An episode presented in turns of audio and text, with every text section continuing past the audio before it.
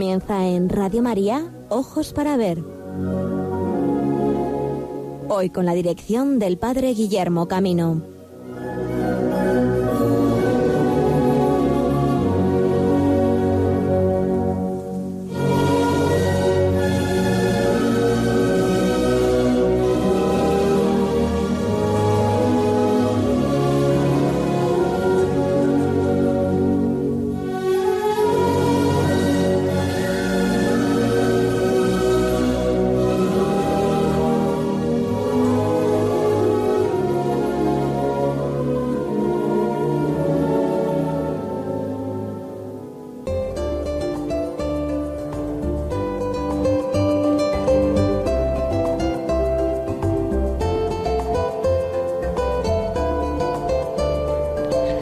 Buenos días, amigos amigas de Radio María, bienvenidos a esta nueva edición de Ojos para Ver. En nuestro caso, la primera de nuestras presencias en este nuevo año 2020. Un saludo desde Valladolid, de quien dirige este programa, el Padre Guillermo. Un saludo a todos nuestros amigos, colaboradores, que nos ayudáis mes a mes a acompañaros en este programa que pretende acercaros a algunas de las novedades en torno al diálogo fe y cultura a través de las expresiones plásticas, el patrimonio de un modo especial cristiano de nuestro país. Sed bienvenidos al programa de hoy.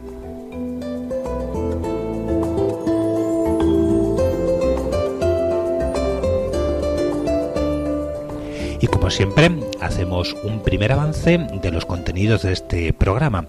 Vamos, en primer lugar, a acercarnos al Museo Nacional del Prado porque hasta el próximo 2 de febrero tendremos la oportunidad de poder conocer una exposición de un carácter fundamentalmente didáctico muy interesante para comprender el mundo de los talleres artísticos y de la formación de nuestros artistas. Se trata de una exposición titulada Cartillas para el dibujo en ellas veremos cómo los maestros y también actualmente los dibujantes se forman en las destrezas necesarias para saber representar con fidelidad el cuerpo y la modificación que el movimiento realiza en las torsiones a la hora de representar los gestos y la composición del cuerpo humano.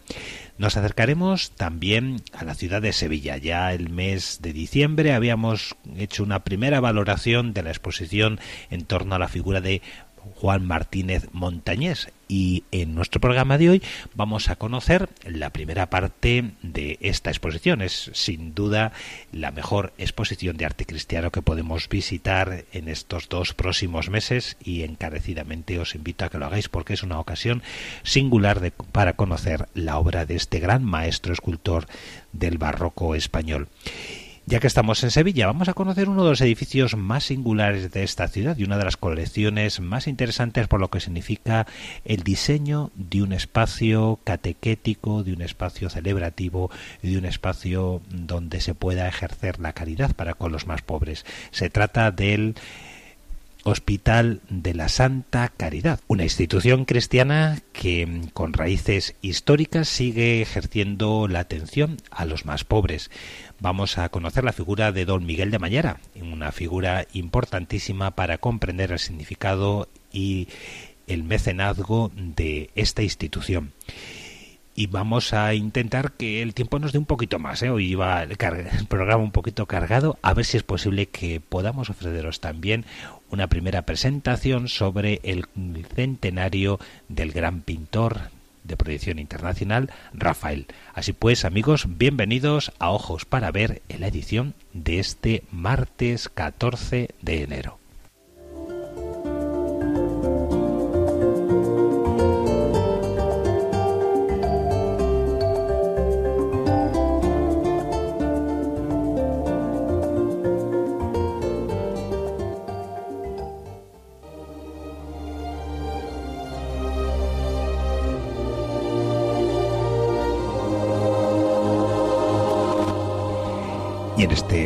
Arte cristiano nos gusta siempre también comenzar haciendo una referencia al santo del día, de un modo especial cuando celebramos en un día como hoy a San Juan de Rivera, un santo promotor de las artes y un santo que descubrió el valor catequético de la belleza como camino para entender el misterio que nos lleva a Dios. Vamos a, encomendarnos a la protección de San Juan de Rivera y hacer esta oración por toda la Iglesia de España. Patriarca San Juan de Rivera, lumbrera para toda España. Necesitamos hombres y mujeres creyentes polifacéticos como tú, que en situaciones difíciles como la actual orienten al pueblo cristiano por los caminos que nos llevan a la verdad de la fe sin olvidar nuestra condición de hombres y mujeres sencillos, que somos caminantes, aun en este mundo, y por lo tanto comprometidos en la solución de los problemas. Tú fuiste un apasionado de la Eucaristía y sabías claramente que para obrar en voluntad de Dios hay que vivir en su presencia y todavía más si se tienen cargos de responsabilidad y de relevancia en los distintos ámbitos de la vida y de la sociedad.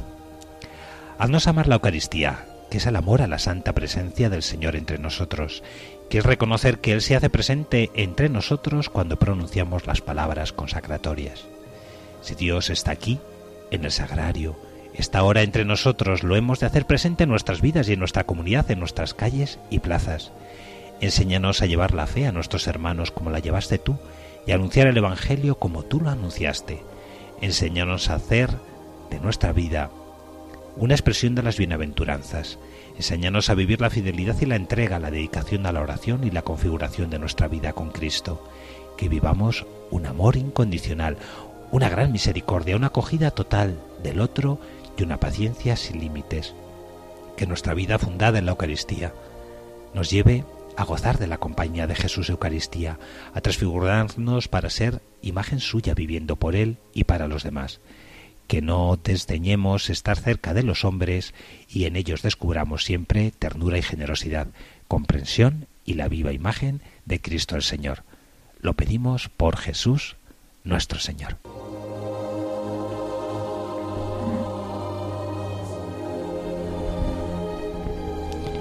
En alguna ocasión hemos comentado la función de mecenazgo de San Juan de Rivera a través del colegio fundado para la formación de sacerdotes, el Colegio del Corpus Christi, una institución vigente aún cuatro siglos después de su misión en la ciudad de Valencia y una institución que de un modo especial a través de su iglesia y su museo siguen haciéndonos vivo el amor a la Eucaristía que este santo vivió la cercanía y el servicio a los pobres, de un modo especial su dedicación a la formación de los candidatos al ministerio ordenado. Vamos a pedirle hoy al Señor por este santo que guíe nuestra iglesia y que nos dé a todos el amor a Cristo y a los hermanos como Él lo vivió.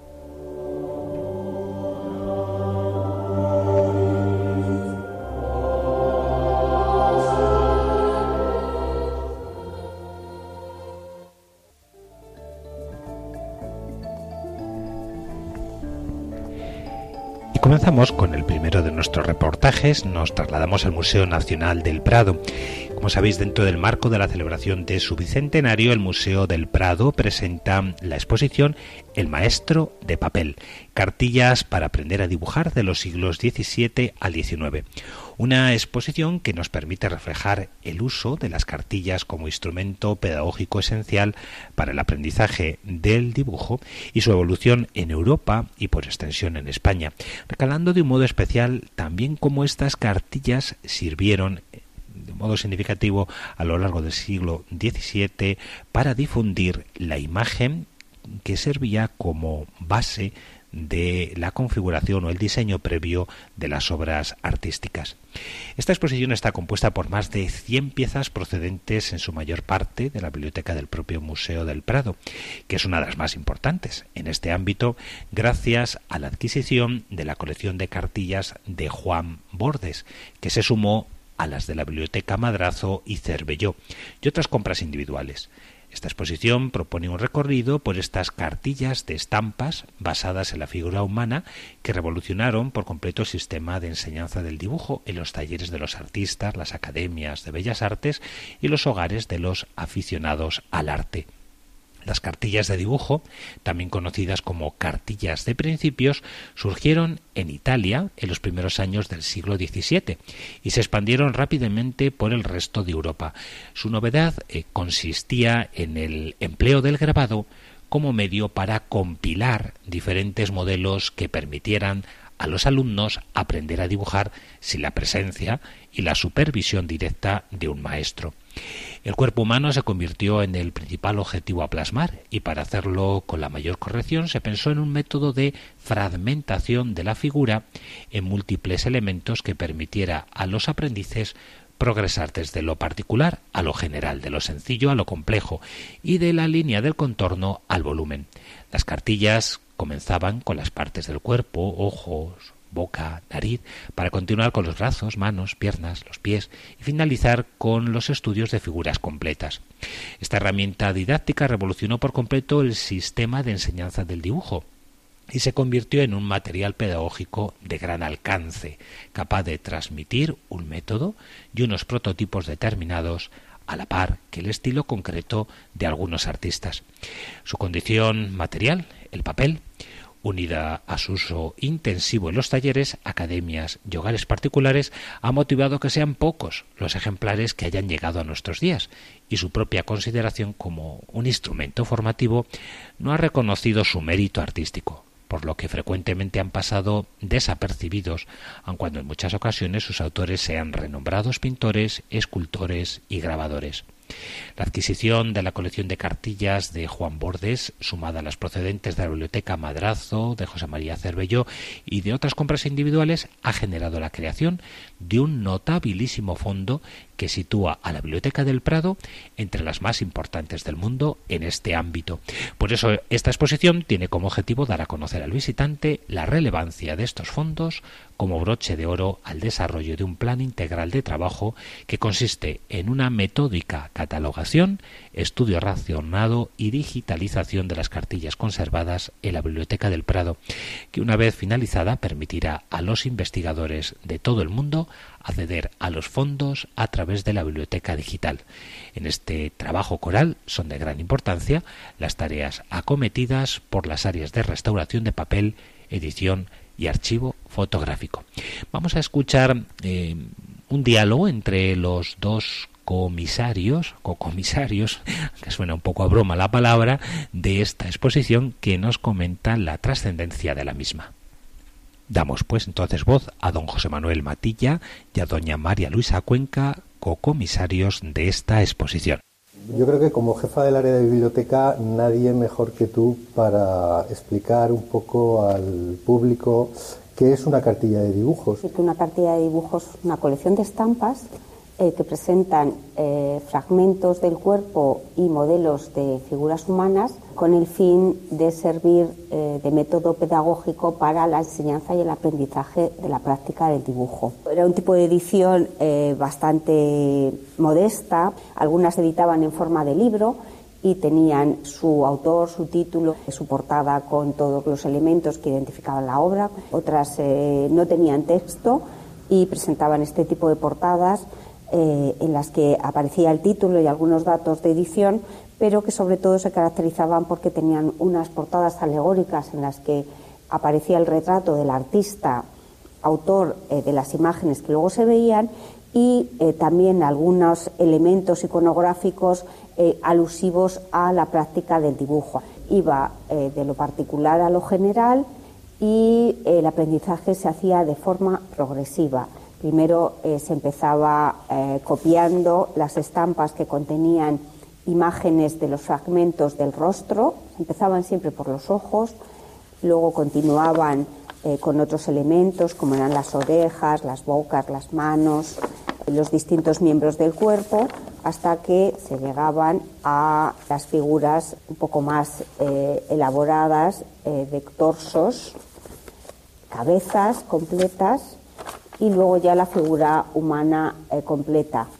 Fueron unos modelos que eh, corrieron por toda Europa y no son iguales un ejemplar de otro, ¿no? Con lo cual son unos productos bibliográficos muy complejos y con una gran variedad. Las cartillas forman parte de esa primera parte del aprendizaje artístico en la que no era necesaria una persona permanentemente encima del joven o del niño, porque muchas veces los, los eh, aprendices entraban con 12 años a los talleres y lo primero que hacían era aprender a dibujar, ¿no? Y a veces pues el maestro no estaba permanentemente y los primeros modelos que le daba eran dibujos que hacía el propio maestro o le ponía pequeños vaciados de escayola en los que podía copiar o le daba estas cartillas cuando surgieron. Seguro que nos puedes contar más en profundidad cómo nacen, cómo se desarrollan y cómo se difunden. Bueno, la primera que conocemos editada si mal no recuerdo, es de 1609, eh, publicada en Venecia, pero ya se sabe que este modelo de aprendizaje a través de la copia del dibujo se había generalizado en Bolonia, en la Academia de los Encaminanti de, los Carracci, donde la práctica del dibujo se convirtió en el eje del aprendizaje artístico. A partir de un sistema que se desarrolla en Bolonia, se va generalizando por toda Italia gracias a las cartillas de dibujo que reproducen, en principio, los ejercicios de dibujo que hacían los maestros. Posteriormente va a dar el salto al norte de Europa, a los Países Bajos, que va a ser el otro gran foco de atracción. Y la forma de usarse es cogiendo la cartilla, poniéndosela encima de la mesa y directamente copiando esas estampas. Eso ha hecho que, bueno, pues que lleguen en algunos casos, como esta que has traído de la biblioteca, en mal estado, porque era un objeto que se usaba, que se utilizaba día a día, ¿no? Sí, no solo por el uso intensivo eh, que se hacía de ellas en talleres y academias, sino porque además eran unas ediciones eh, poco cuidadas. Casi ninguna nos ha llegado encuadernada, ¿no? Muchas eh, tienen este tipo de encuadernación que, que, ni es, ¿no? También han llegado muchos ejemplos de caritas que copian los modelos de cabezas que ofrece la cartilla, incluso de calcos directamente por la trasera de la imagen que había en la estampa.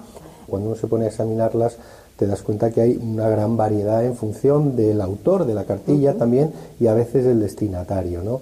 Eh, nos vamos a encontrar con las cartillas más elementales, pero hay otras que parten ya de un modelo mucho más avanzado. Eh, cuando el artista que está detrás es un gran maestro, no está tratando tanto de desarrollar un método pedagógico como de difundir también su obra. ¿no? Hablábamos de los dibujos de los Carracci, bueno, pues también va a haber los dibujos, por ejemplo, de Guercino. ¿Y qué es lo que más le interesa? Pues las miradas, las poses, ¿no? Entonces es una cartilla que eh, se olvida de todos esos elementos anteriores para mostrarnos un repertorio de figuras que tienen que ser copiadas y que van a enseñar al joven, al alumno o al aristócrata, porque también hay cartillas dirigidas a los aristócratas como parte de su formación, en la que les presentan modelos para copiar y aprender a definir el gesto, la expresión, la mirada o modelos como la que hace Paulus Pontius a partir de dibujos de Rubens, donde lo que fundamentalmente le interesa es hacer un despliegue anatómico absoluto, donde lo que trata es de reflejar esa musculatura tan característica de, las figuras de Rubens, ¿no? O la de Charles Lebrun, que también es una cartilla, pero que lo que le preocupa es los modelos de las expresiones. Eh, esa, por ejemplo, la podemos ver en la exposición y yo creo que le va a llamar a la gente la atención porque es una cartilla de mediados del siglo XVII y la vamos a reconocer de inmediato porque son los emoticonos que hoy en día añadimos en los WhatsApp. Bueno, hay cartillas de todo tipo, eh, hay otras que se centran en los estudios de la escultura clásica, otros que son la forma de poner una figura en el espacio. Hay muchas variedades y eso es una de las cosas que se pueden ver también en esta exposición, ¿no?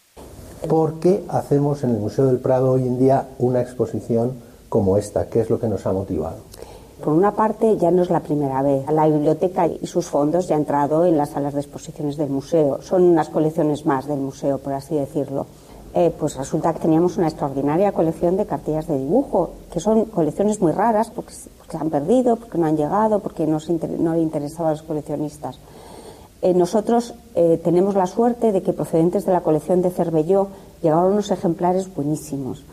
Y luego hemos tenido la suerte eh, de también poder adquirir una colección muy importante sobre literatura artística relacionada con la representación del cuerpo humano, y con cartillas de dibujo. Tenemos esta colección es la Biblioteca Juan Bordes. La Biblioteca de Juan Bordes, eh, en la que tú interveniste tanto en su valoración y en su adquisición, ¿no? junto con Javier Docampo, que fuisteis los dos valedores de, de, de, integrar esta biblioteca en el museo y de iniciar este proyecto expositivo.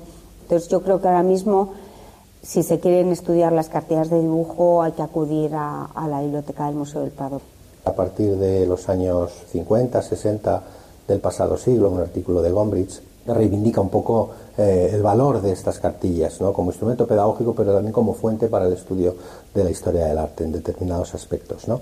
Y entonces, eh, en todos esos estudios que se han ido desarrollando en estos años, las cartillas españolas prácticamente no existían, salvo en el ámbito español. La única quizá es la cartilla de Rivera, que no es una cartilla porque no se llegó a editar, pero porque Rivera es un artista internacional y por tanto las eh, cinco estampas que se pueden relacionar con la cartilla pues eran más o menos conocidas. Un poco lo que trata de hacer esta exposición es situar a las cartillas españolas no como protagonistas absolutas de la exposición, sino como una parte más de un discurso de enseñanza del dibujo a través de unos materiales en los que España ocupa un lugar tan importante como el que va a ocurrir en Italia. No vamos a decir que es el, papel seminal de todo este tema, pero sí es un papel exactamente igual que el que va a ocurrir en otros países de Europa. Por ejemplo, un caso característico es eh, una de las últimas cartillas que se desarrolla copiando los modelos de Rafael a través de una copia que se hace en Francia, si mal no recuerdo. es decir, el modelo italiano se copia en Francia y de Francia se copia a España y se hace una cartilla que es especialmente singular porque es la única cartilla que conocemos, no solo en España, sino en Europa, realizada por una mujer. Sí, María del Carmen. Que es un tema importante y que hoy en día se reivindica, ¿no? Eh, sí, porque tiene mucho mérito. Ella pudo desarrollar a lo largo de toda su vida una labor artística y pudo ganarse la vida eh, de su trabajo como grabadora y como profesora de dibujo. Y esto tiene mucho mérito en el siglo XIX, ¿no? Ahora esto lo podemos ver en la exposición. Esto lo vemos en la exposición. Algunas de las cosas, porque lo que vamos a poder ver al final en la exposición va a ser un recorrido general por la historia de las cartillas para aprender a dibujar, pero al mismo tiempo que vemos esta, este desarrollo cronológico y geográfico, lo que podemos ver un poco cuál ha sido ese método. ¿no? De esta manera el público pues, va a poder un poco sacar él sus propias consecuencias y saber que cuando vayamos a ver eh, a un museo los cuadros muchas veces muchos de los detalles han tenido su origen en estampas y a veces esas estampas han sido incluso eh, pues las cartillas para aprender a dibujar.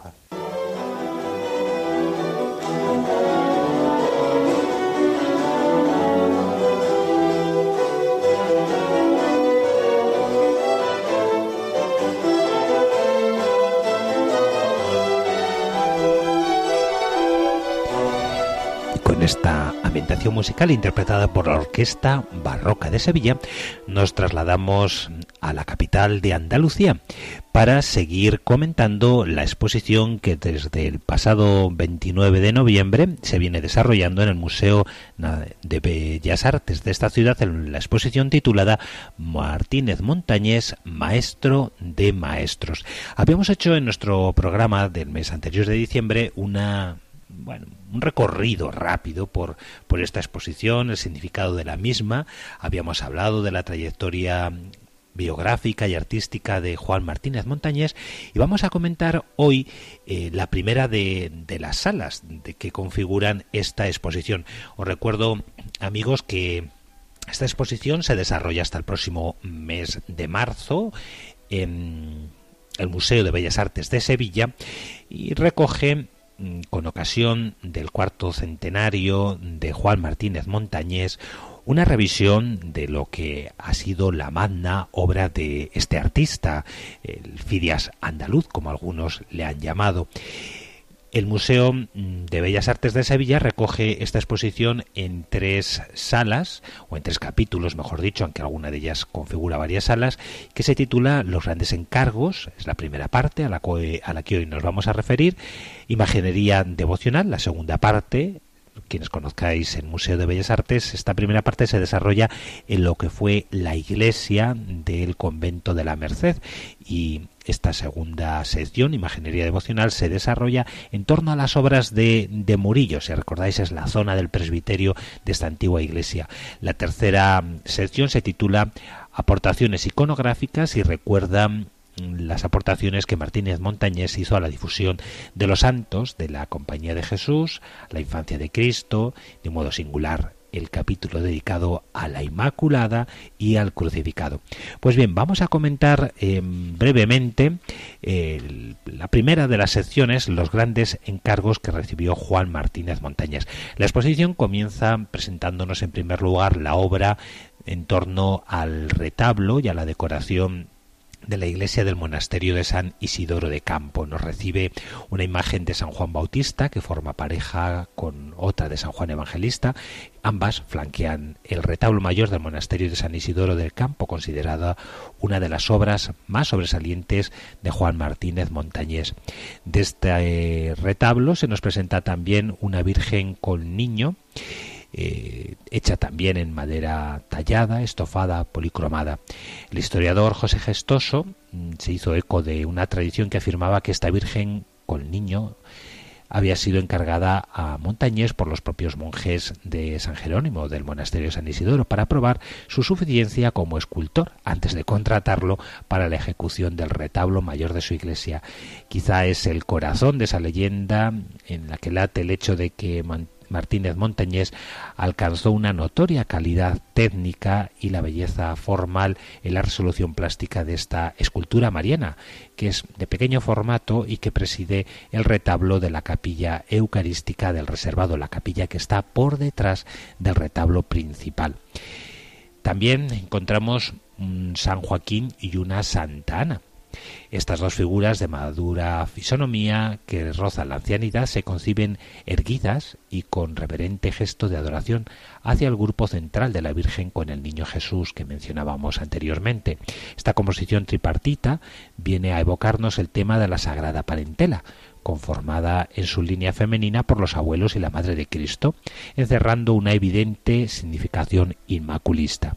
Las dos esculturas están tratadas con gran elegancia y dignidad de espíritu provistas de unos contornos bien delineados y contundentes rasgos faciales. De la capilla principal de la iglesia de este monasterio se encuentran dos obras que no son estrictamente de arte cristiano y que hacen mención a los fundadores, promotores de la decoración de, este monasterio, que fueron don Alonso Pérez de Guzmán el Bueno y de doña María Coronel, su esposa.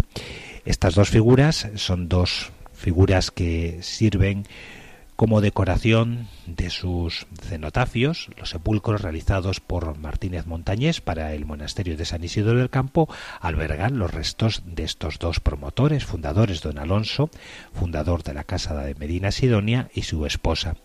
Los túmulos los muestran con todo su aparato simbólico y en posición orante, arrodillados sobre unos almohadones frente a sendos reclinatorios, bajo las armas heráldicas de ambos linajes, Alonso, el famoso Guzmán el Bueno, se haya revestido de una armadura con detalles que permiten identificarla como un modelo bajo medieval, quizá para reproducir fielmente, aunque embellecida con prolija y anacrónica labor de damasquinado, una antigua pieza que existiera en la armería ducal.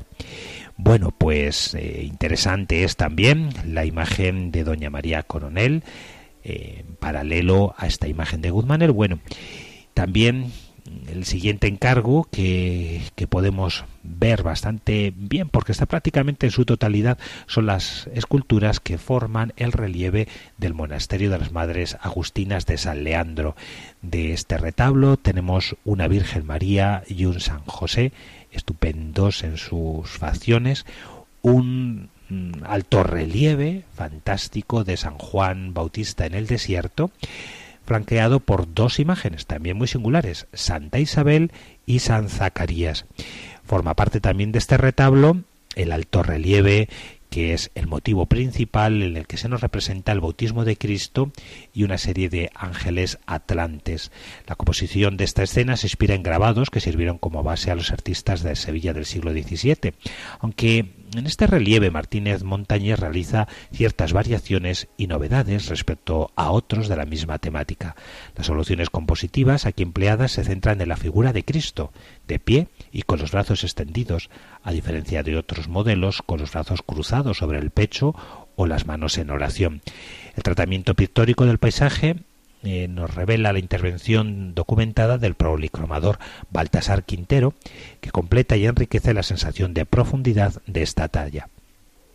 También tenemos imágenes, y con esto concluyo, del retablo de Santa Clara, un retablo del cual las piezas forman también parte de alguna de las otras secciones, porque la iglesia de Santa Clara contaba no solamente con un retablo principal, sino retablos colaterales en, a lo largo de la nave, del cual eh, tenemos prácticamente la totalidad de las esculturas. Y esto es una, es una oportunidad maravillosa, porque como sabéis, el monasterio de Santa Clara lleva unos cuantos años cerrado, actualmente sirve a otras dependencias de la Archidiócesis de Sevilla y tenemos la posibilidad de poder conocer, como digo, las imágenes de San Francisco, Santa Clara, la Inmaculada, San Juan Bautista, así como otras que podemos ver en esta exposición dedicada a Juan Martínez Montañés. El próximo mes os presentaremos las otras secciones de esta brillantísima exposición de escultura barroca española.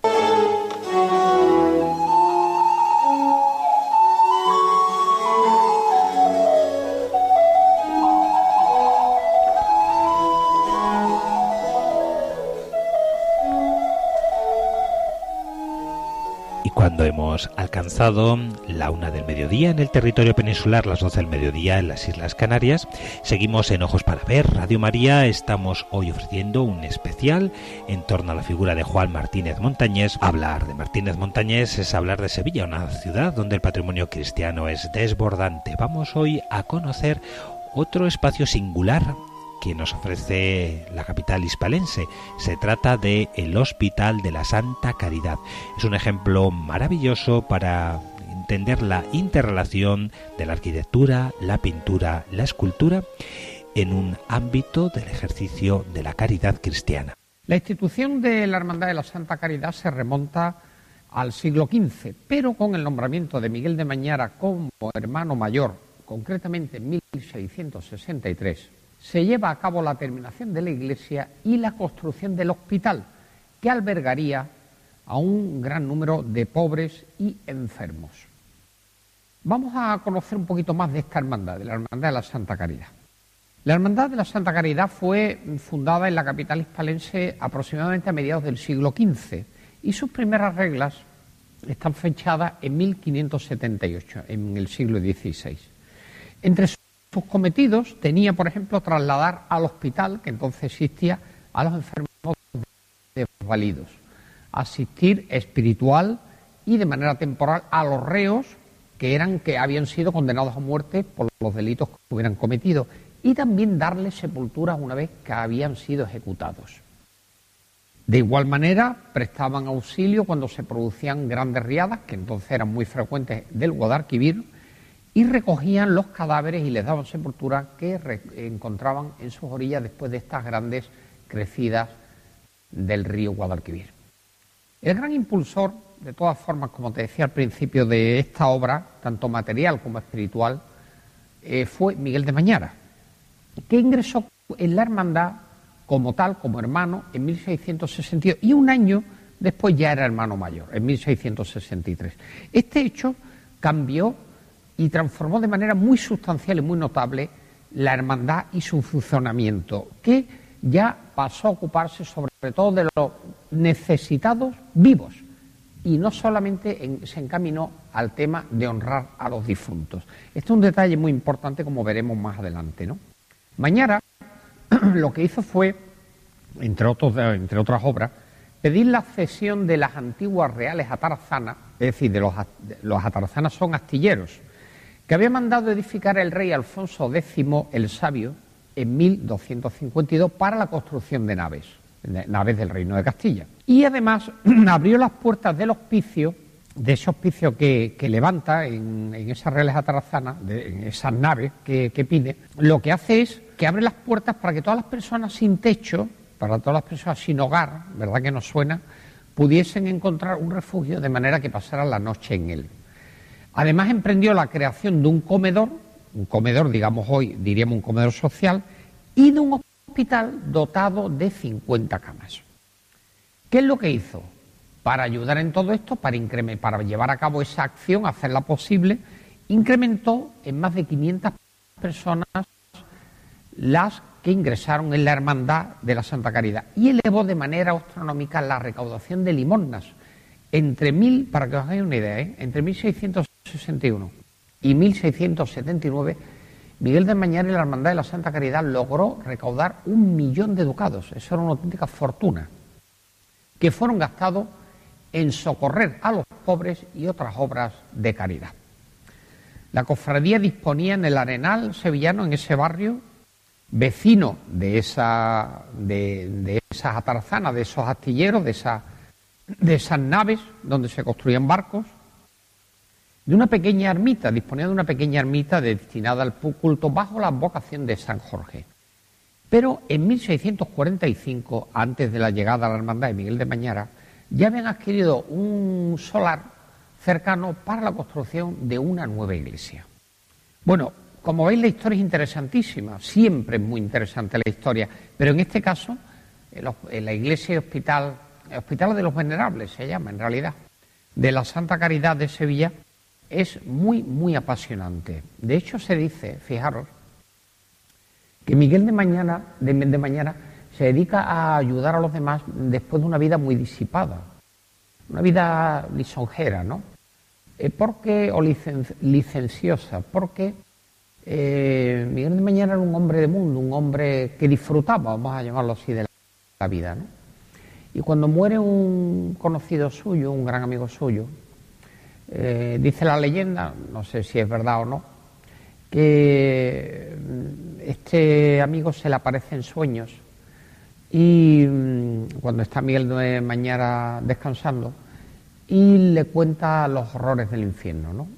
Y que realmente, bueno, pues que era verdad aquello del cielo y la tierra, ¿no? Del bien y el mal, ¿no? Y Miguel de Mañana se transforma en otra persona entregada al 100% a, a, los, a ayudar al prójimo más necesitado a los pobres enfermos a raíz de ese sueño, ¿no?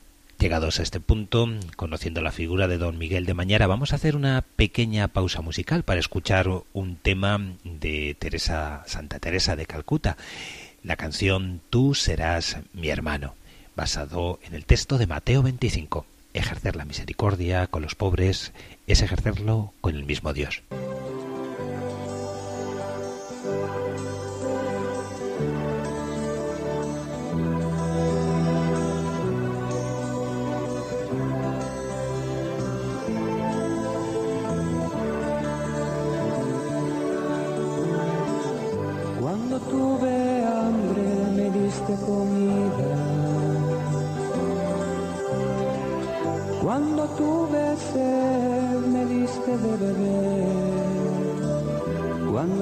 Intranquilo, amaste mis penas, cuando era niño me enseñaste a leer.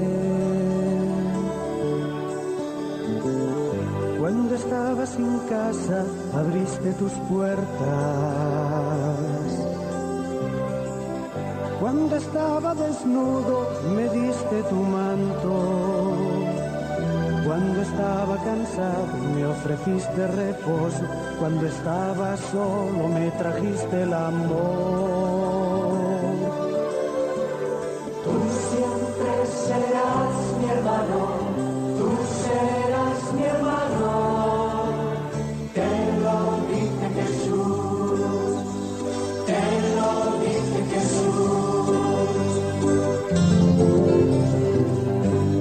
Estaba en la cárcel viniste a mi celda. Cuando yo estaba en cama tú me cuidaste. En país extranjero tú me acogiste. Cuando fui torturado tú llevaste mi cruz. Cuando estaba parado me encontraste trabajo.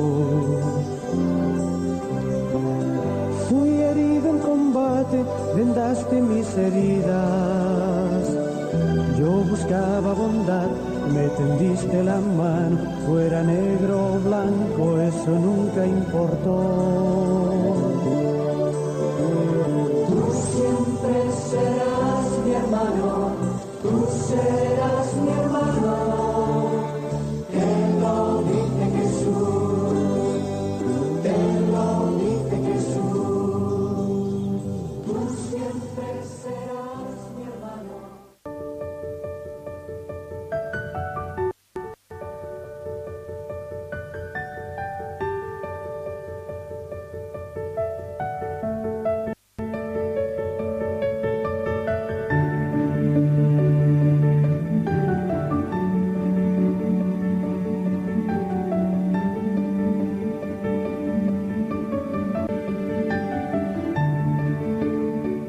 Año 1644, por ruina de la antigua capilla dedicada a San Jorge, se había decidido la construcción de una nueva iglesia según planos de Pedro Sánchez Falconete. Las obras quedaron paralizadas por motivos económicos y porque la hermandad no era la propietaria de todos los terrenos. Miguel Mañara, que había sido nombrado hermano mayor en 1663, se convirtió en el principal impulsor del proyecto y agilizó las obras del templo.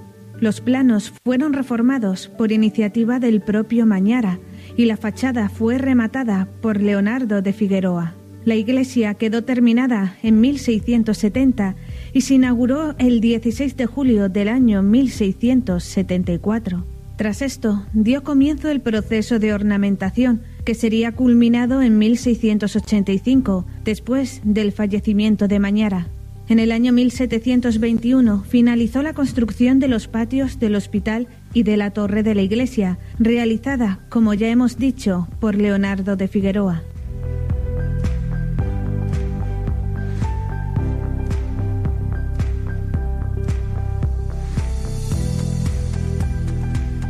La fachada de la iglesia, obra representativa del barroco sevillano, se encuentra estructurada en tres cuerpos de altura y presenta un esquema de gran simplicidad constructiva. Los dos tramos superiores se encuentran decorados con azulejos que representan a sus patronos, San Jorge y Santiago, y a las tres virtudes teologales, fe, esperanza y caridad. Más abajo, a los dos lados de la puerta, se contemplan esculturas de dos reyes santos, San Fernando, rey de Castilla, y San Luis, rey de Francia, reflejando el carácter nobiliario que por entonces detentaba a la hermandad.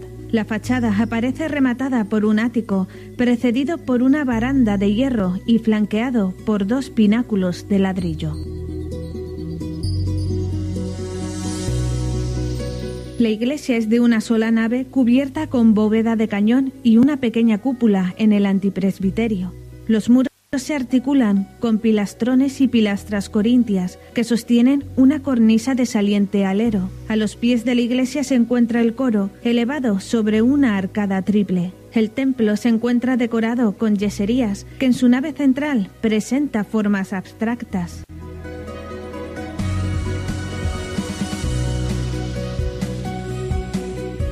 El retablo mayor constituye una de las partes más destacadas del templo. En julio de 1670, después de terminada la edificación del templo y después de ubicados los cuadros de Murillo, Miguel Mañara propuso la realización del retablo, en el que debía representarse la séptima de las obras de misericordia, enterrar a los muertos. La Junta de Gobierno contó con dos proyectos de Francisco Dionisio de Rivas y Bernardo Simón de Pineda. La Junta, con el asesoramiento de un grupo de hermanos del que formaba parte José Molina de Argote, Diego Ortiz de Zúñiga y Bartolomé Murillo, escogió la propuesta de Pineda. El precio final del retablo se fijó en 12.000 ducados. En el año 1674 se concluyó la obra con el dorado, estofado y policromía elaborado por Valdés Leal, que percibió 10.000 ducados por su trabajo. El retablo consta de un banco sobre el que se levanta el primer cuerpo, dividido por columnas de estilo salomónico. En su centro hay un brillante grupo escultórico de gran tamaño que representa el entierro de Cristo. Se encuentra completado por un bajo relieve que contribuye a aumentar la sensación de profundidad del grupo principal. En el cuerpo superior del retablo aparecen representadas de forma alegórica la fe, la esperanza y la caridad rodeadas de niños. Por último, en los laterales del retablo se encuentran dos figuras de San Roque como protector de las epidemias y San Jorge como titular del templo. La composición de la escena del entierro está resuelta de acuerdo con las reglas de la Hermandad de la Santa Caridad para los enterramientos de pobres y ajusticiados, que estipulaban que dos hermanos debían recoger el cuerpo del ajusticiado en sus brazos, como habían hecho José de Arimatea y Nicodemus con el de Cristo, para entregarlo después al hermano mayor. Tal actitud parece que es la que adoptan Arimatea y Nicodemus en la representación, mientras que San Juan, que aparece en el centro del grupo, ocuparía el papel del hermano mayor. El retablo constituye en sí mismo una obra maestra del barroco español, la mejor creación de Bernardo Simón de Pineda y uno de los elementos claves y fundamentales de la retablística hispana, en el que la estructura se concibe como escenografía, completando la arquitectura del templo, que sirve de marco a la representación del entierro de Cristo, en el que se finge la existencia de un espacio dilatado que culmina con el paisaje del Monte Calvario, pintado por Valdés Leal como fondo de la citada representación. Todo el conjunto contribuye a captar la atención del espectador e introducirlo en la escena. Bueno, pues hecho este recorrido yo me voy a centrar un poquito, un poquito más al detalle en los elementos decorativos de la iglesia de la caridad. la decoración interior de la iglesia fue diseñada o programada por el propio Miguel de Mañara. Y en, ella intervinieron, fijaros bien los nombres que os voy a decir, artistas tan relevantes como Murillo, Valdés Leal, Pedro Roldán y Bernardo Simón de Pineda. Era una playa de, artistas de primer nivel, entonces, en el barroco sevillano, que plasmaron la inspiración que Miguel de Mañara les explicó y les dijo acerca de la caridad cristiana. A los pies del templo se encuentran dos obras maestras de Valdés Leal, que podéis ir, por supuesto, a verlo, y que contienen una profundísima meditación sobre la muerte y los acontecimientos espirituales que suceden a esta. Se titula Finis Gloriae Mundi y En Ictu Oculi. Estos dos cuadros, que son de un, eh, bueno, de un tremendismo barroco eh, absolutamente impactante. Eh, aparte, tienen una originalidad, una originalidad eh, en su simbolismo, en su metáfora mm, espectacular. Tenéis que ir a verlo, ¿no? Porque sobre todo el fin y gloria y mundo, es decir, la gloria, el final de la gloria del mundo, ¿no? No es nada, es decir, estos cuadros hablan de que al final toda gloria que podemos tener aquí en la tierra no sirve para nada cuando llega el momento de la muerte. Todo se olvida, todos los honores, todos los títulos, toda la riqueza, todo el prestigio se queda aquí en la tierra, bajo tierra, en un nicho, en una sepultura, y finalmente se lo comen los gusanos, porque además aparece así en uno de los cuadros. Es decir, no podemos aspirar a nada que no sea morir en paz, morir en gracia de Dios y hacer el bien mientras estemos aquí en la tierra. Este es el resumen de estas obras fantásticas y tremebundas, me voy a permitir el adjetivo, de Valdés. Las obras anteriormente descritas daban paso a seis pinturas de Murillo sobre la misericordia, pero fijaros bien, cuatro de estas obras fueron robadas en 1810 cuando las tropas de Napoleón invaden España durante la Guerra de Independencia. La robó el mariscal Sul, que era el mariscal que estaba al mando de las tropas napoleónicas aquí en Andalucía. Este se las llevó a París, estas cuatro obras de las seis pinturas de Murillo, y él las exhibía tan alegremente en su casa parisina. A la muerte, cuando murió Sul, sus herederos vendieron las pinturas y hoy día se encuentran en diversos museos. Por ejemplo, la Galería Nacional Británica en Londres, la Galería Nacional Canadiense de la ciudad de Ottawa, la Galería Nacional Estadounidense de Washington y el Museo Hermitage de San Petersburgo, es decir, un auténtico expolio. Estos lienzos fueron sustituidos en 2008 por unas reproducciones de los cuadros originales de Murillo, que han vuelto desde ese año a dar ese sentido iconográfico en torno al sentido de la caridad cristiana que tenía Miguel de Mañara en, el templo, ¿no? Se puede observar de nuevo ese sentido de la caridad cristiana en el templo, ¿no? Pero claro, yo siempre digo que esto es como ir a ver la cueva de Altamira o ir a ver la réplica exacta de la cueva de Altamira que está en el, allí, en Altamira. No es lo mismo, en Santillana del Mar, ¿no? Es decir, no es lo mismo, porque resulta que hay una cosa que se llama, o por lo menos yo lo comento siempre, la denomino así, la pátina del tiempo. Y la pátina del tiempo unas reproducciones no la tienen, la tienen los originales. Desgraciadamente, el mariscal Sul fue un bandido, un auténtico ladrón, y se llevó esas pinturas, esas cuatro obras maestras de Murillo sobre la caridad cristiana a París, y de París, pues ya ven dónde, ya ya veis dónde ha terminado, ¿no? En Londres, en Canadá, en Estados Unidos y en Moscú. Bueno, ahora vamos a seguir conociendo más a fondo esta iglesia y este hospital de los venerables en Sevilla.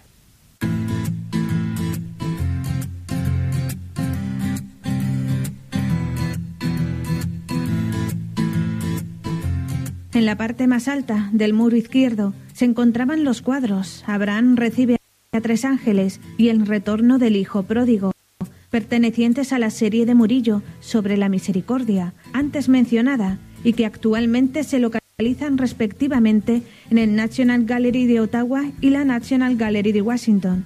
Debajo de estas se encuentra en primer lugar un San Juan de Dios con un enfermo, uno de los dos cuadros de Murillo de la serie de la Misericordia que no fueron robados. A continuación, un retablo diseñado por Simón de Pineda alberga una pintura de Murillo que representa la Anunciación. En este lado también se encuentra un interesante púlpito rematado por una escultura de Pedro Roldán. A continuación, en la parte alta del antepresbítero, está uno de los dos cuadros de Murillo que hacen referencia a milagros relativos a la caridad. Es de un mayor tamaño que los anteriores y representa a Moisés haciendo brotar agua de la roca, haciendo referencia a la función de asistencia que desempeñaba la Hermandad de la Santa Caridad, dar de beber a los que tienen sed. En la parte inferior aparece el retablo de la Virgen de la Caridad, original de Simón de Pineda, y una escultura del siglo XVI, que es la única obra de la iglesia anterior al siglo XVII. Rematando el retablo se halla el Niño Jesús de Murillo.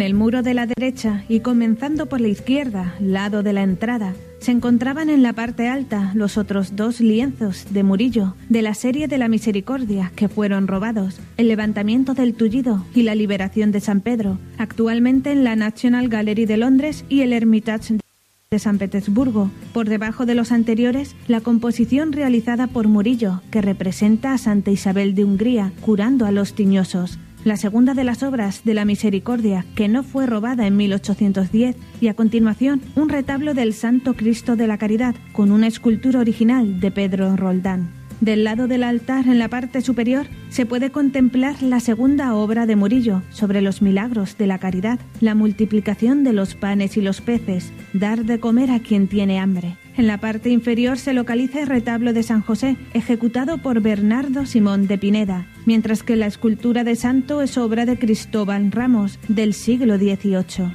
En la parte superior del retablo aparece otra pintura de Murillo que representa a San Juan Bautista Niño.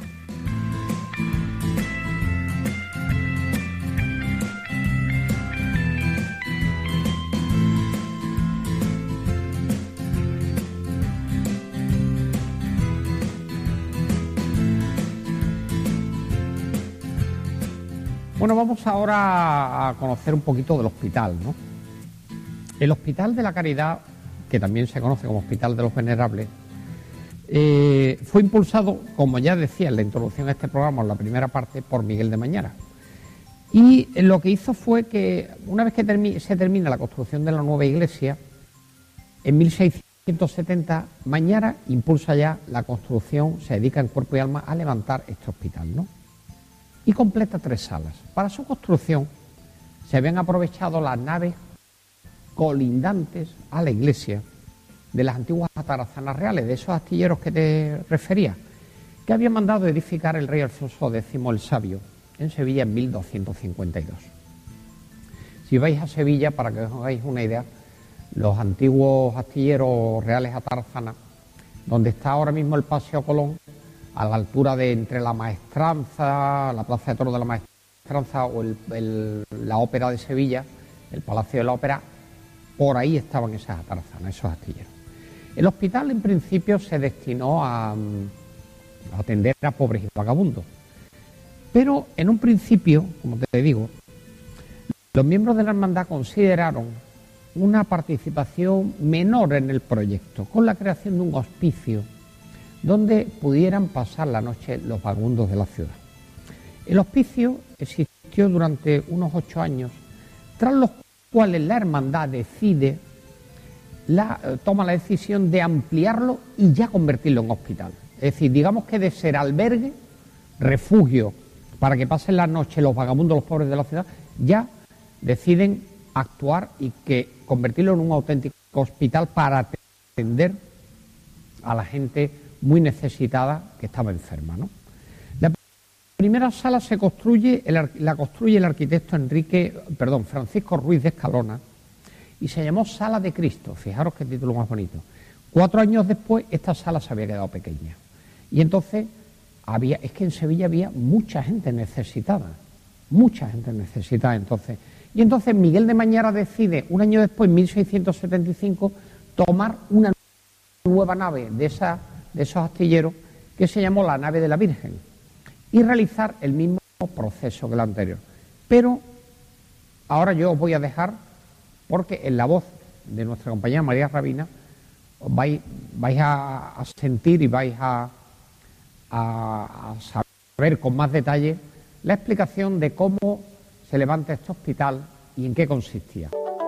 Las dos naves edificadas habían sido hechas con columnas en el centro de la sala. Las obras duraron un año y fueron realizadas por el mismo arquitecto. Para dedicarla a la Virgen se encargó una escultura de Nuestra Señora de Rosario al pintor Juan de Valdés Leal, que la realizó hacia el 1677. En el año 1678 se preparó una tercera nave bajo la advocación de San Antonio, y aunque su construcción fue más económica, tardó más en finalizarse y se inauguró en 1682. Y así, amigos, concluimos el programa de este día. Gracias por vuestra presencia. Así finaliza en Radio María, Ojos para Ver. Hoy con la dirección del Padre Guillermo Camino.